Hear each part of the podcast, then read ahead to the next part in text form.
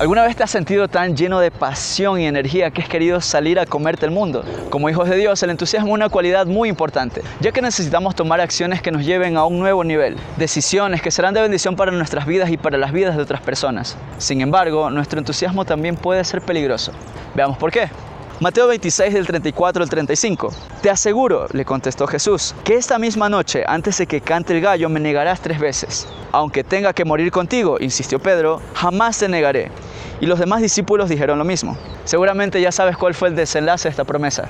Por eso voy a compartirte dos consejos que te ayudarán a utilizar la pasión y el entusiasmo de forma correcta y que no te suceda lo que le sucedió a Pedro.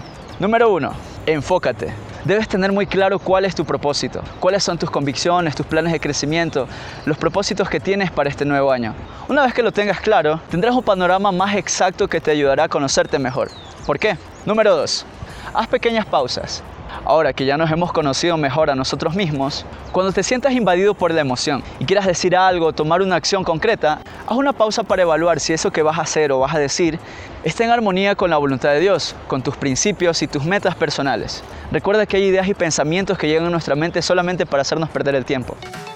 Muchas gracias por escuchar este podcast. Espero realmente que haya sido de bendición para tu vida. Si te gustaría recibir este devocional todos los días en formato de video y puedas compartir en tus redes sociales, dale clic al enlace que dejo aquí debajo en las notas del programa. Te espero allá.